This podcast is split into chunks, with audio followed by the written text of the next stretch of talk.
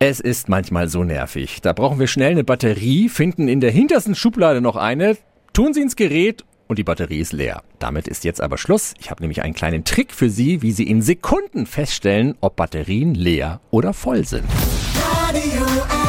Jetzt Tipps für ganz Franken. Hier ist unser Wiki Peter. Der Akku-Check-Trick funktioniert mit allen zylinderförmigen, nicht wiederaufladbaren Batterien, also vor allem die gängigen Typen AA und AAA.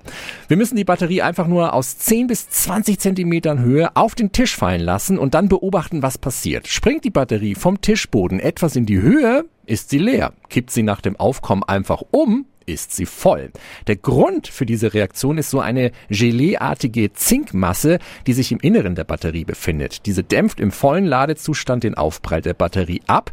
Entlädt sich die Batterie, dann wird das Gelee jedoch fest und kann den Fall nicht mehr abfedern. Je höher eine Batterie beim Test fliegt, desto niedriger ist ihre Ladung.